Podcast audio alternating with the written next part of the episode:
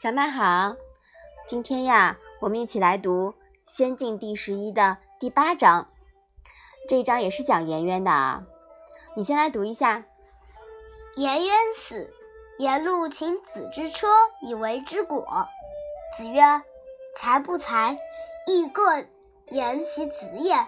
礼也死，有官而无果，无不图行以为之果，亦无从大夫之后。”不可图行也。妈妈，颜路是谁呀？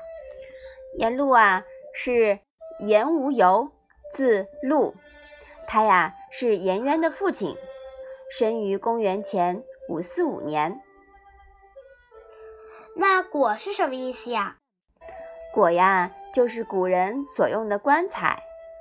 棺材的内部呢叫棺，那外层呀就是果。李是什么意思呀？李呀，就是孔子的儿子呀，字伯鱼。因他出生于出生的时候呀，鲁昭公赐给了孔子一尾鲤鱼祝贺而得名的。孔鲤死时五十岁，孔子七十岁。那从大夫之后是什么意思呢？就是跟随在大夫们的后面。也就是当过大夫，孔子在鲁国呀，曾担任司寇，是大夫一级的官员。这一章又是什么意思呢？颜渊死了，他的父亲颜路请求孔子卖掉车子，给颜渊买个外国。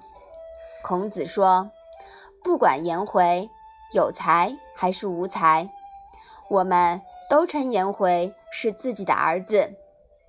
孔鲤死的时候也是有官无果，我没有卖掉自己的车子步行而给他买果，因为我还当过大夫的，是不可以步行的。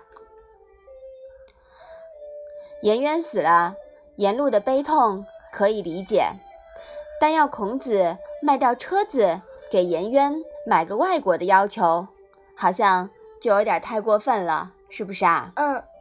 也许颜路是好面子，爱慕虚荣，又或许啊，是他认为孔子应该为颜回的死负点责任。尽管孔子十分悲痛，但他却不愿意卖掉车子。对于颜路爱慕虚荣的非分要求，孔子。只能以一个更爱慕虚荣的理由来搪塞他了。